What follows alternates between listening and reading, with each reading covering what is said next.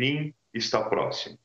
Desde o início da pandemia para cá, muitas pessoas têm perguntado, muitas lives têm acontecido, este assunto tem surgido de muitas maneiras a respeito da volta de Jesus e se a pandemia seria um sinal de que a volta de Jesus se aproxima.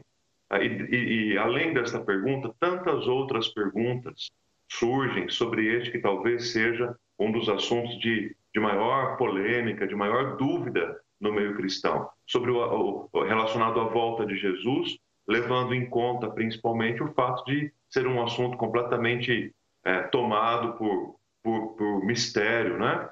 E por, uh, por Deus reservar na sua exclusiva soberania, na sua exclusiva sabedoria, o tempo em que isso acontecerá. Então, até por se tratar de um tema um pouco mais complexo, um tema mais, mais polêmico, nós resolvemos disponibilizar para você dois caminhos que vão te ajudar muito na sua compreensão. O primeiro deles é através da indicação de alguns livros, alguns materiais que são muito importantes. Esses livros são muito utilizados por nós, pastores, para o estudo do Apocalipse. São livros ah, é, responsáveis sobre o tema, sérios e aprofundados no assunto. Destes cinco livros que estão aí na sua tela, quatro deles são comentários bíblicos, ou seja, são livros que estudam versículo por versículo, capítulo por capítulo, e eu diria que eles são complementares. Enquanto alguns trabalham com maior ênfase a primeira parte do livro do Apocalipse, por exemplo, outros trabalham dando mais ênfase no final, enfim, e assim por diante. Então, são os comentários do pastor Hernandes Dias Lopes, do William Hendrickson, do Jorge Led e do Kistemacher. São quatro comentários muito importantes que, se você puder ler, comprar, ter acesso, sem dúvida alguma vai ajudar muito na sua compreensão do livro do Apocalipse. Há um outro livro também que aparece aí na tela, chamado Milênio, Significados e Interpretações. É um livro que faz uma apresentação das linhas escatológicas, o pré-milenismo, o pós-milenismo e o amilenismo, fazendo um debate, fazendo uma discussão, um diálogo entre todos os pontos de vista, e é um livro que nos ajuda muito na compreensão deste tema, tá bom? Então, quero deixar aí como sugestão, você que gosta de ler, você que gosta de, de procurar um pouco mais, de buscar um pouco mais, já sabe por onde começar. Também queremos apresentar a você, oportunizar a você, em segundo lugar, um canal para perguntas e respostas. Pode ser que você tenha aí uma pergunta que não foi respondida objetivamente durante a série. Pode ser que você tenha uma pergunta que surgiu a partir de algo que nós ensinamos e falamos aqui. Pode ser que você tenha alguma dúvida a respeito de um texto bíblico ah, que está relacionado à volta de Jesus ao fim dos tempos. Nós queremos disponibilizar este e-mail para você.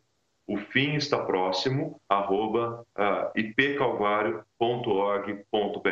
Você vai encaminhar esse e-mail é, direcionado a Daisy e ela vai distribuir aos pastores. Você vai receber a resposta de um dos nossos pastores também por e-mail. E se o e-mail não for suficiente para atender a sua resposta, esse primeiro contato pode surgir um, um telefonema, pode surgir uma ligação por vídeo, pode surgir outros caminhos que vão a, ah, trazer para você a orientação e a resposta que você tanto precisa, tá bom? Então, qualquer dúvida que você tiver sobre a série, sobre o tema O Fim Está Próximo, sobre a volta de Cristo, mande um e-mail com a sua pergunta e nós teremos prazer em responder, teremos alegria em responder, tá bom? A, a cada domingo deste mês de julho, nós vamos meditar sobre uma pergunta. Nós consideramos que são as quatro perguntas que mais nós temos ouvido, as quatro perguntas que mais as pessoas têm feito ao longo desse tempo da pandemia. Começando por, pela que tra trataremos hoje, né? Estamos vivendo um tempo de sinais? Segunda pergunta: devemos ter medo do fim? Terceira pergunta: podemos confiar mesmo que Jesus voltará? E quarta e última pergunta: como é que a gente deve viver os últimos dias? Então, quatro perguntas, quatro respostas, quatro domingos, quatro reflexões que nós vamos começar hoje, que nós vamos começar agora, tentando responder biblicamente a pergunta: estamos vivendo um tempo de sinais? E aí, reitero, é bem provável que nesse tempo da pandemia você ouviu algum amigo, algum parente, alguém do seu grupo de amizades, de trabalho, dizendo, quem sabe, ah, nós estamos mesmo no fim, estamos vivendo o tempo do fim. Será que realmente o mundo vai acabar? Como é que é isso? Olha que oportunidade tremenda que você tem para compartilhar este link e as mensagens com alguém que tem dúvidas a respeito desta área. Quem sabe uma dúvida sobre esta primeira pergunta mesmo. Será que nós estamos vivendo o tempo do fim? É pandemia, gafanhoto, ah, tanta coisa que acontece no mundo todo, terremoto, tempestade, ciclone, tantas coisas acontecendo ao mesmo tempo, que a gente fica em dúvida. Vamos procurar saber o que, que a palavra de Deus nos orienta a respeito disso. Para tanto, nós vamos ler agora em Mateus, Evangelho de Mateus, capítulo 24. Eu quero ler com vocês do versículo 3 ao versículo 31, que é uma parte do sermão profético de Jesus Cristo. Ok? Jesus pronunciou um sermão profético. Ele está descrito no Evangelho de Mateus, capítulo 24, Evangelho de Marcos, capítulo 13 e Evangelho de Lucas, capítulo 21. Ah, e esse sermão profético de Jesus fala muito a respeito da vinda de Jesus, dos sinais e dos movimentos que ah, acontecerão próximos à vinda do Messias. Diz assim a palavra do Senhor, Mateus capítulo 3, ou melhor, capítulo 24, do versículo 3 ao versículo 31. No Monte das Oliveiras, achava-se Jesus assentado, quando se aproximaram dele os discípulos em particular e lhe pediram: Dize-nos quando sucederão estas coisas e que sinal haverá da tua vinda e da consumação do século. E ele lhes respondeu: Vede que ninguém vos engane, porque virão muitos em meu nome dizendo: Eu sou Cristo, e enganarão a muitos. E certamente ouvireis falar de guerras e rumores de guerras. Vede, não vos assusteis, porque é necessário assim acontecer, mas ainda não é o fim.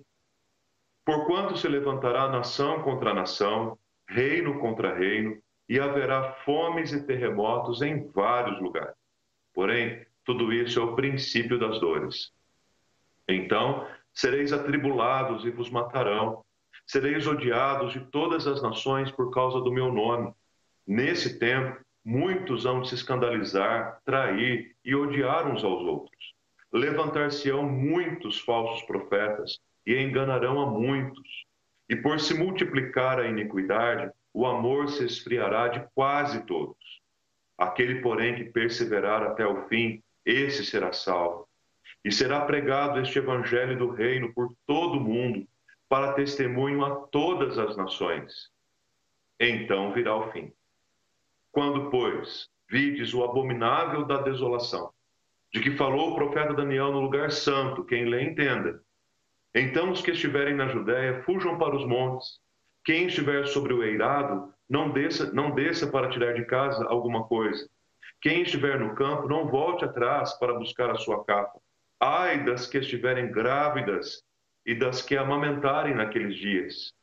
Orai para que a vossa fuga não se dê no inverno, nem no sábado, porque nesse tempo haverá grande tribulação, como desde o princípio do mundo até agora não tem havido e nem jamais haverá.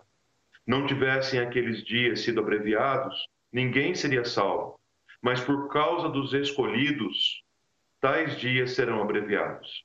Então, se alguém vos disser: Eis aqui o Cristo, ou ei-lo ali, não acrediteis, porque surgirão falsos cristos e falsos profetas, operando grandes sinais e prodígios para enganar, se possível, os próprios eleitos. Vede que vou-lo tenho predito. Portanto, se vos disserem, eis que ele está no deserto, não saiais, ou ei-lo no interior da casa, não acrediteis. Porque assim como o relâmpago sai do oriente e se mostra no ocidente, assim há de ser a vinda do Filho do Homem. Onde estiver o cadáver, aí se ajuntarão os abutres. Logo em seguida a tribulação daqueles dias, o sol se escurecerá, a lua não dará sua claridade, as estrelas cairão do firmamento e os poderes do céu serão abalados. Então aparecerá no céu o sinal do Filho do Homem. Todos os povos da terra se lamentarão e verão o Filho do Homem vindo sobre as nuvens do céu, com poder e muita glória. E ele enviará os seus anjos com grande clanjor de trombeta, os quais reunirão todos os seus escolhidos dos quatro ventos, de uma e outra a outra extremidade dos céus. Amém e amém. Que Deus abençoe ricamente a leitura e a meditação da Sua palavra nesse momento especial.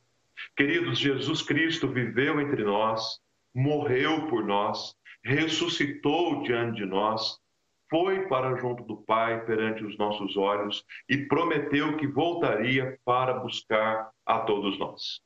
Desde que Jesus fez esta preciosa promessa, desde que Jesus fez esta promessa tão grande, desde então o homem tem procurado de todas as formas responder às perguntas e às inquietações que dizem respeito à volta de Jesus. As pessoas querem saber quando será, as pessoas querem saber como será, as pessoas ficam preocupadas com os elementos que envolvem a volta de Jesus, porque de fato são muitas as dúvidas, as perguntas e os questionamentos a respeito deste tema, desde que Jesus prometeu que voltaria. Uma data, um dia, um horário, um tema que Deus reservou para a sua mais absoluta exclusividade e soberania e sabedoria e propósito, tem se tornado um tema que os cristãos têm discutido cada vez mais e a impressão que temos é que quanto mais discutem, menos respostas encontram. Poderíamos citar, por exemplo, dentre tantos outros exemplos, um dia nos Estados Unidos, dia 22 de outubro de 1844, que ficou conhecido como Grande Dia do Desapontamento. É assim que esse dia ficou conhecido, o Grande Dia do Desapontamento. Por que é que esse dia ficou conhecido assim? Porque um grupo de cristãos disse que neste dia, 22 de outubro de 1844, somadas as semanas lá da profecia do profeta Daniel, Jesus Cristo voltaria naquele dia. E aquele grupo então se posicionou, aquele grupo se preparou, aquele grupo esperou, e de fato, queridos, nada aconteceu. Jesus não voltou naquele dia que eles haviam marcado, eles haviam, por alguma razão, errado nas contas. E Jesus não voltou naquele momento que eles tanto esperavam. Portanto, aquele dia ficou conhecido como grande dia do desapontamento. Agora, quem é que provocou aquele desapontamento todo? Quem foi o grande responsável por aquele desapontamento? Será que foi Jesus? Será que foi a Bíblia? Será que foi a palavra? Certamente não, porque a palavra de Deus nos diz que nós não conhecemos nem o dia e nem a hora. Eu não posso dizer para você, por mais que eu me aprofunde no conhecimento, no estudo da Bíblia, eu não posso dizer e afirmar para você: olha, meus irmãos, se preparem, Jesus voltará hoje, ou amanhã, ou daqui um ou dez anos.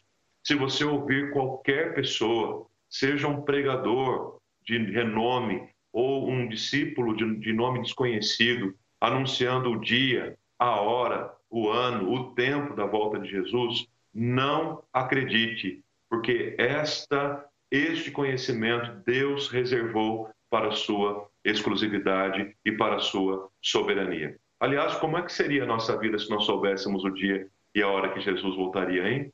Como é que nós viveríamos se nós soubéssemos, por exemplo, que amanhã seria esse grande dia? Talvez viveríamos envoltos em pecados durante toda a nossa vida, para nos últimos minutos nos arrependermos e nos quebrantarmos diante do Senhor. E perguntamos: a este o estilo de vida que agrada a Deus?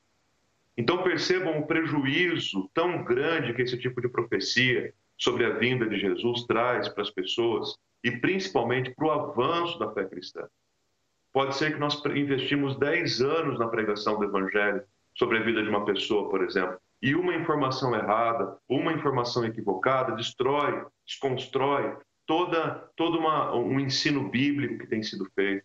Então tomem muito cuidado, porque anunciar o dia, a hora, o momento exato da volta de Jesus é um desserviço ao Evangelho, porque essencialmente é contrariar aquilo que o Evangelho nos diz.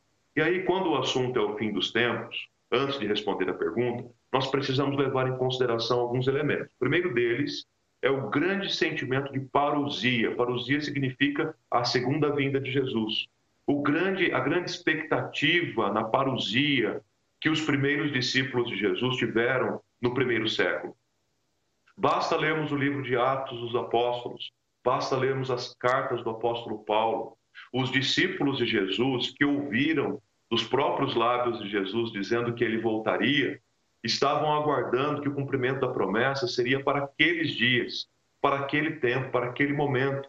E, portanto, empenharam a sua vida profundamente na caridade e na contribuição, depositando aos pés dos apóstolos, para que os apóstolos distribuíssem entre os que tinham maior necessidade, porque é, com a volta de Jesus eles, ninguém precisaria mais de bem material algum. Mas vemos também um, um grande ardor missionário, evangelístico, um grande interesse na proclamação do evangelho, porque eles estavam certos de que o evangelho precisava ser proclamado ao maior número de pessoas possível, porque a vinda de Jesus estava próxima, Jesus estava por vir. Precisamos levar em consideração também, além disso, que existem algumas escolas de interpretação que têm diferentes pontos de vista a respeito da vinda de Jesus. Por exemplo, aqueles que acreditam que antes da vinda de Jesus haverá um período de mil anos, e que são chamados os pré-milenistas. Há aqueles também que acreditam que depois da volta de Jesus haverá um período de mil anos, Ambos os grupos são literais na sua interpretação. Neste segundo caso, os pós-milenistas. E há um terceiro grupo, que, que é o grupo dos amilenistas, ou seja, aqueles que acreditam que a questão do milênio é uma prerrogativa única e exclusivamente da glória, da vontade, da soberania e do tempo de Deus. A teologia reformada, por essência, é uma teologia amilenista. É preciso levar em consideração também que estes enganos a respeito da volta de Jesus trouxeram muitos prejuízos ao longo da história, afastaram muitas pessoas, proporcionaram muita frustração, muito engano. Imagine, por exemplo, se você fosse pregar o evangelho da graça de Deus e anunciar Jesus para alguém que foi enganado a respeito da volta de Jesus. Imagine mais, se você tivesse sido enganado por essa promessa, como é que você se sentiria? Como seria a sua abertura para ouvir do Evangelho? Como seria a sua aceitação para acolher o Evangelho e para receber o Evangelho na sua vida? Certamente eu e você teríamos muitas dificuldades. Então, ah, precisamos considerar que no primeiro século houve uma expectativa muito grande da volta de Jesus. Precisamos levar em conta que existem escolas teológicas com diferentes interpretações a respeito da volta de Jesus. Precisamos levar em consideração que as promessas falaciosas da volta de Jesus têm enganado e frustrado a muitos. Em quarto, precisamos levar em consideração também as dúvidas recorrentes em relação aos sinais. E, e, aí nós ouvimos alguns movimentos que acontecem ao nosso redor e ficamos mais preocupados. Por exemplo, guerras, rumores de guerras. Recentemente nós convivemos com este rumor de guerra entre os Estados Unidos e a Coreia do Norte, por exemplo. Temos ouvido a respeito de catástrofes naturais, como terremotos que acontecem ao redor do mundo, ah, como tsunami que aconteceu recentemente também e deixou o mundo simplesmente perplexo. Ficamos preocupados com movimentos políticos que acontecem em diversas nações do mundo. Ficamos preocupados aí com a praga dos gafanhotos que veio na região ah, da, da Argentina e no sul do Brasil, na fronteira do Brasil. Ficamos preocupados com a pandemia do novo coronavírus, dentre outras coisas. De fato, queridos, são elementos que dizem que a palavra de Deus apontam como sinais da volta de Jesus. Mas Jesus deixa bem claro no sermão profético que este ainda não é o fim. Precisamos levar isso em consideração, senão nós vamos enlouquecer. Mesmo porque guerras e rumores de guerra, de guerras sempre existiram ao longo da história, pragas, pandemias, catástrofes naturais sempre existiram ao longo da história. A, a, a, a gripe espanhola, as guerras mundiais e tantas outras coisas que aconteceram ao redor do mundo, nós poderíamos dizer: ora, Jesus já deveria ter voltado, então, se a proximidade desse sinal fosse tão grande assim. Então, nós precisamos ficar atentos para que a gente não viva um evangelho debaixo de uma opressão, tomados pelo medo, tomados pela angústia, mas que tenhamos um coração aberto, livre, confiante no Senhor, plenamente certo e seguro da nossa salvação, da nossa identidade nova em Cristo, plenamente certo e seguro da nossa missão, a missão de proclamarmos o Evangelho a toda criatura. Eu me lembro, por exemplo, há talvez uns 20, 25 anos atrás, que o grande temor dos cristãos, acreditem vocês, era o código de barras. Vocês se lembram? Dizia-se na sociedade que o código de barras seria o sinal da besta, que seria ninguém poderia comprar e ninguém poderia vender. E na época, vários grupos cristãos, vários grupos evangélicos se posicionaram assim, dizendo aos crentes da sua igreja para não comprarem nada que tivesse um código de barra.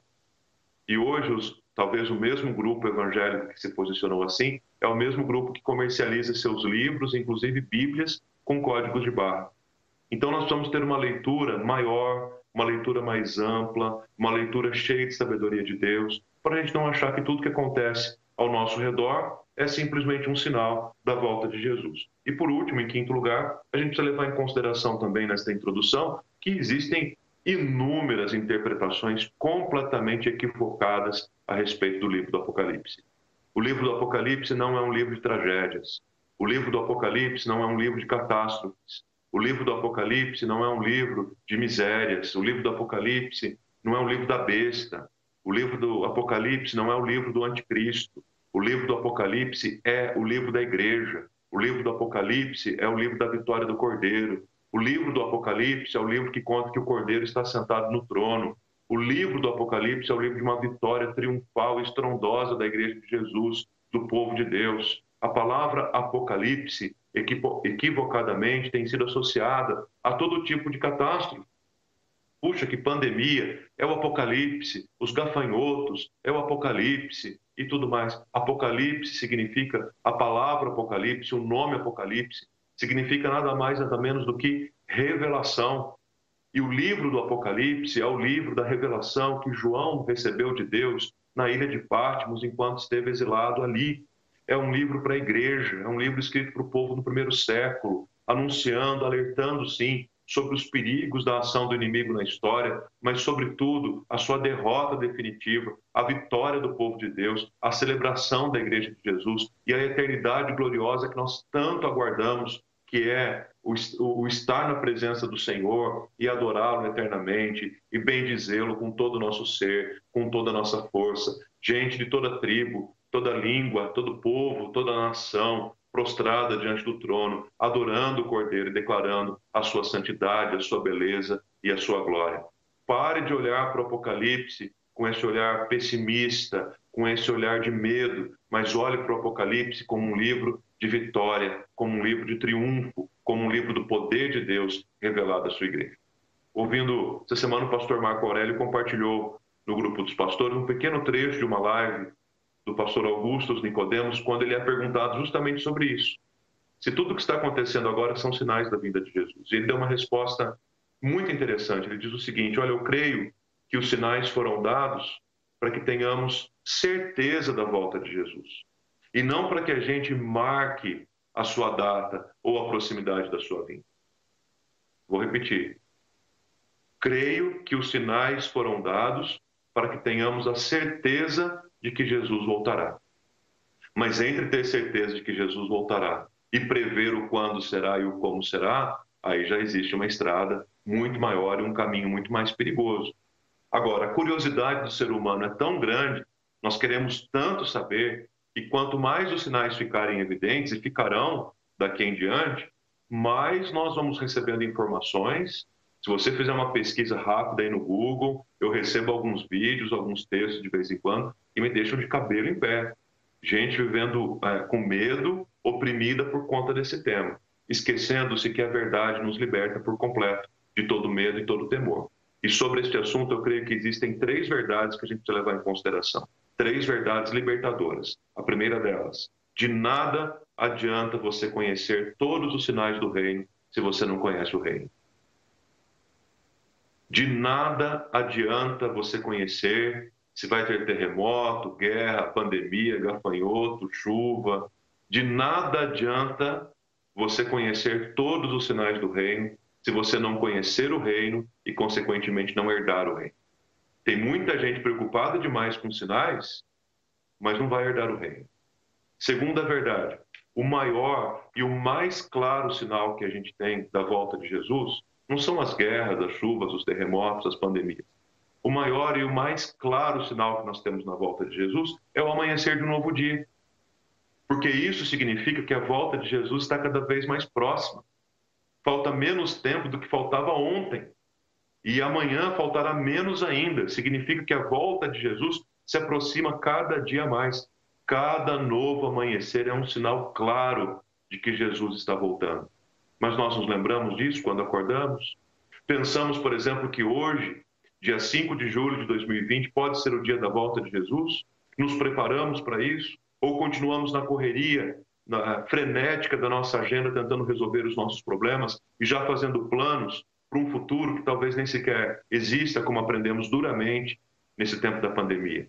Quantas e quantas agendas foram canceladas? Quantos compromissos inadiáveis ficaram pelo caminho? Porque nós planejamos o amanhã, mas Deus tinha um outro propósito. Terceira verdade inegociável sobre esse tema é o que nós meditamos alguns domingos atrás. Nós precisamos vigiar para que, seja lá quando for a volta de Jesus, eu e você estejamos plenamente preparados. Terceira, três verdades. Se preocupe mais em conhecer o reino do que os sinais. Segunda, o sinal mais claro da vinda de Jesus é um novo amanhecer. E terceiro, esteja vigilante, preparado, para que quando esse momento chegar, você esteja preparado. Agora, dê uma olhadinha comigo no Evangelho de Mateus, capítulo 24. O sermão profético de Jesus. O quinto e último discurso de Jesus, escrito por Mateus em seu Evangelho. Mais uma vez no Monte das Oliveiras, mais uma vez assentado, mais uma vez ensinando. Jesus agora traz um assunto escatológico Jesus traz um sermão profético. Jesus fala a respeito das últimas coisas, dos últimos acontecimentos, das coisas relacionadas à sua volta. E precisamos sim ler Paulo, precisamos ouvir o que Pedro diz a respeito, precisamos ouvir o que João diz a respeito, mas é muito importante ouvirmos e entendermos o que Jesus diz a respeito da sua vinda. Porque ele que é o alvo da revelação, ele que é o centro da revelação. E no seu comentário a respeito do sermão profético, Reverendo Hernandes Dias Lopes diz que a Bíblia menciona mais vezes a segunda vinda de Jesus do que a primeira. Mais precisamente, oito vezes mais a segunda vinda é mencionada do que a primeira. Portanto, há algo importante para aprendermos aqui com Jesus.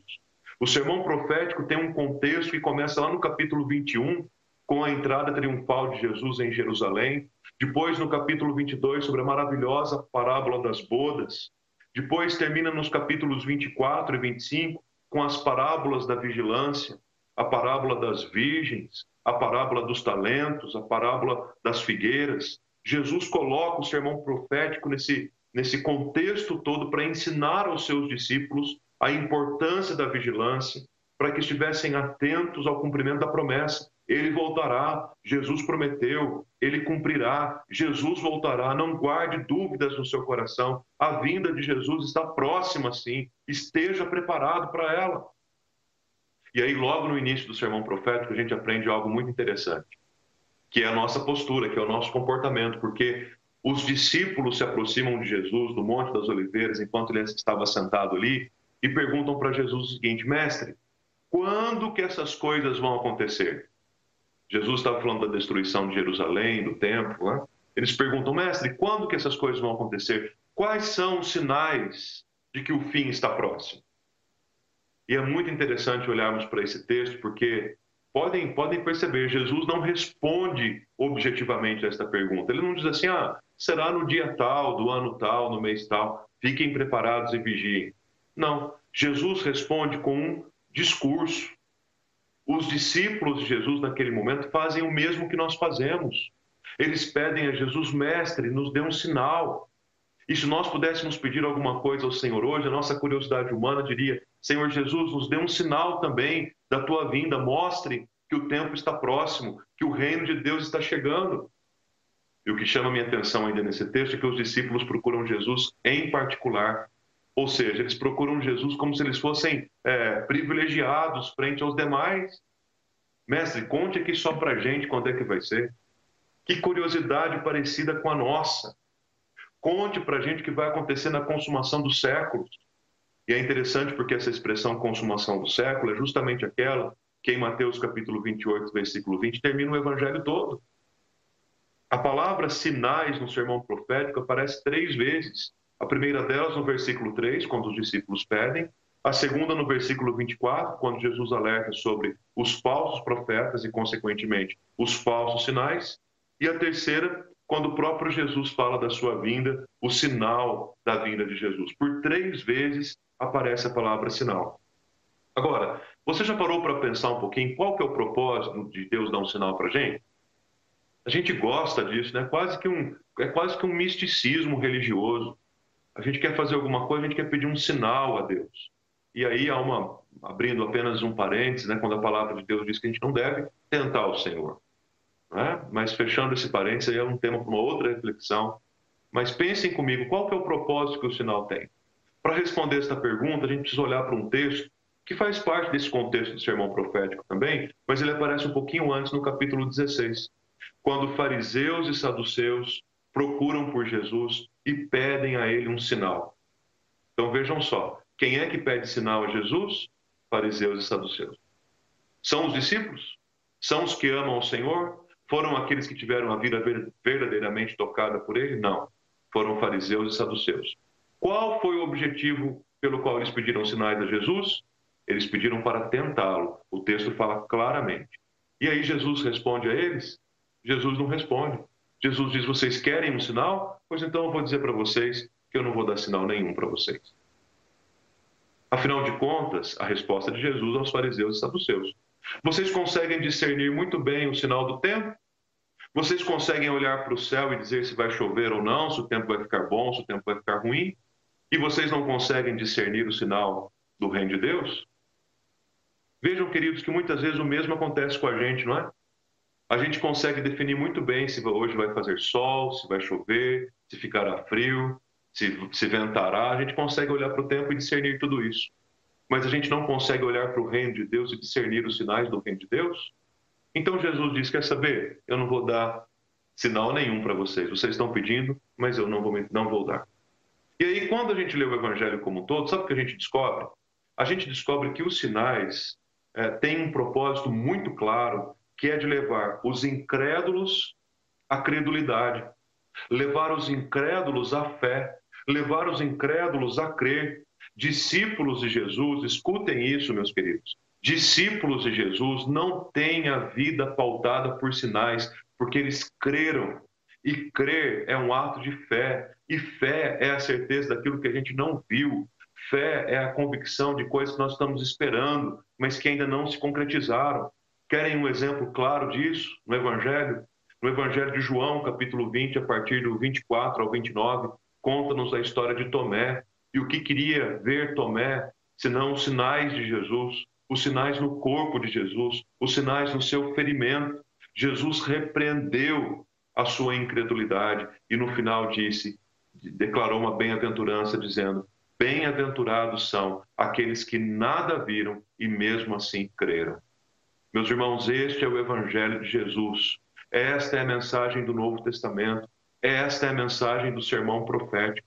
Felizes mesmos são aqueles que não precisam ver sinal nenhum, mas mesmo assim continuam crendo no Senhor. Você crê em Deus só porque você vê os seus sinais? Então repense a sua fé e a sua caminhada.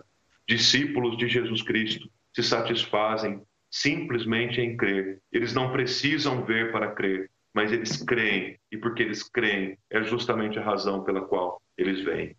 Ainda no Evangelho de João, capítulo 20, João vai chegando ao final do Evangelho e diz assim: Jesus fez muitos outros sinais. Sinais que não estão descritos aqui nesse livro, porque se a gente fosse escrevê-los num, num livro, não caberia em todos os livros do mundo junto daquilo que Jesus fez. Tremenda declaração de João, mas não para por aí. Ele diz assim: ele fez estes sinais para que creiam em Jesus Cristo e, crendo em Jesus Cristo, tenham a vida eterna. Portanto, ao contrário do que muitos acreditam, Jesus não realiza sinais para se passar por um mágico, para se passar por alguém que ilude e alegre as pessoas com seus truques, com as suas artes. Não. O propósito de Jesus manifestar um sinal, revelar um sinal, é para que aquele que não crê passe a crer e, crendo, tenha a vida eterna. Estamos vivendo um tempo de sinais? É a nossa pergunta. A resposta é bem simples, bem clara e bem objetiva. Sim, estamos vivendo sim um tempo de sinais, porque foi o que Jesus disse no seu sermão profético. Porém, não podemos definir e nem limitar os sinais da vinda de Jesus a partir da pandemia do novo coronavírus. Tanto que em Mateus 24, Marcos 13, Lucas 21, nós encontramos as, as descrições do sermão profético de Jesus, e apenas no Evangelho de Lucas que a palavra pandemia aparece. Então, nós não seria muito, seria muito simplista limitar o sinal da vida de Jesus à pandemia que estamos vivendo agora. Mas nós estamos vivendo, sim, um tempo de sinais, porque o dia de Jesus está cada vez mais próximo. Hoje amanheceu, falta um dia menos para a volta de Jesus. Maranata, ora vem, Senhor Jesus. Quem dera fosse agora que Jesus Cristo voltasse para buscar a sua igreja. Jesus descreve no sermão profético que muitas coisas vão acontecer, mas ainda não é o fim. Estejamos atentos aos sinais, mas, sobretudo, atentos e curvados e prostrados diante do trono da glória do nosso Deus, colocando e empenhando a nossa vida em total serviço ao reino e à glória dele.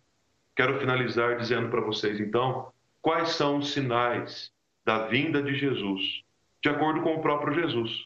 Se nós queremos saber quais são os sinais da vinda de Jesus, ninguém melhor do que o próprio Jesus para dizer isso para a gente.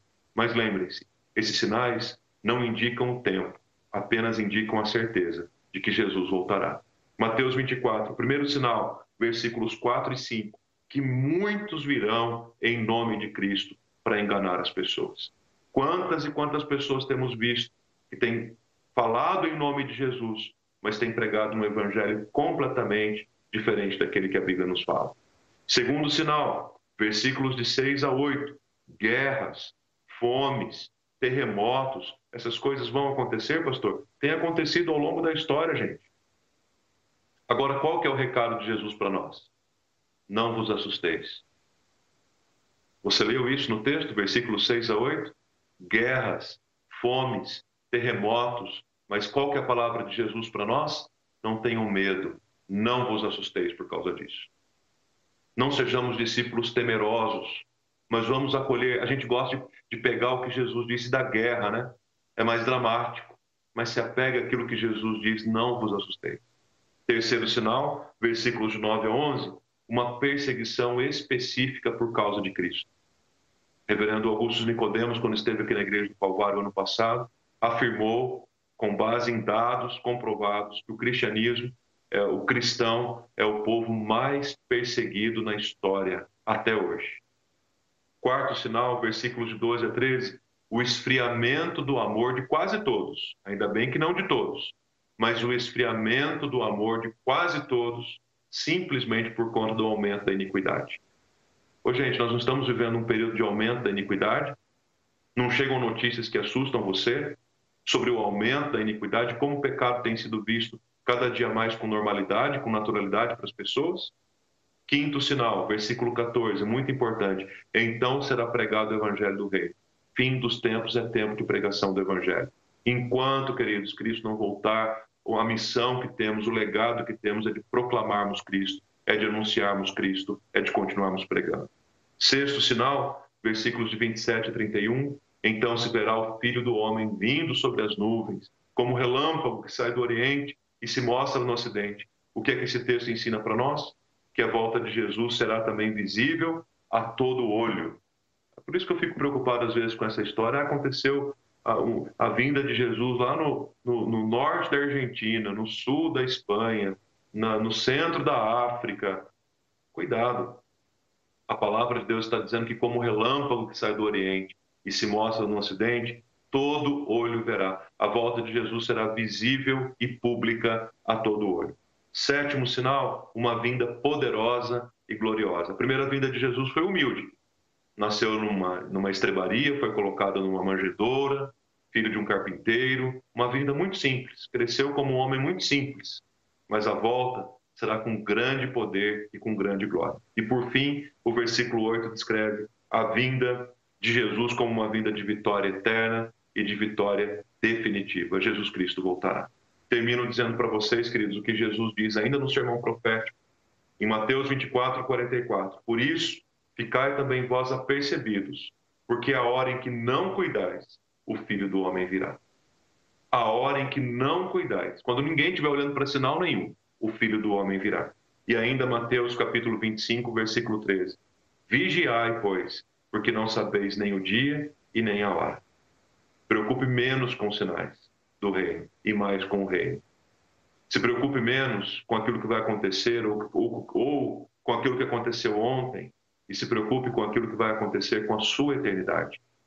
Porque sim, o fim dos tempos é um assunto de muitas perguntas e muitas polêmicas e muitas controvérsias e muitas opiniões e muitas dúvidas. Mas de algo nós podemos estar plenamente certo: Jesus Cristo voltará. Medite agora nesta canção e na mensagem que ela traz, e em seguida eu quero orar por você. Quero pedir a bênção de Deus sobre a sua vida, porque se você está aflito por conta dos sinais, não vos assusteis, disse Jesus. Mas se você está acomodado demais e vivendo como se Cristo nunca fosse voltar, desperta, desperta igreja, desperta povo, desperta homem, desperta mulher, desperta jovem, desperta adulto, desperta criança, desperta o rico, desperta o pobre, desperta porque Jesus Cristo voltará. Vamos meditar nesta canção e em seguida eu quero orar por você.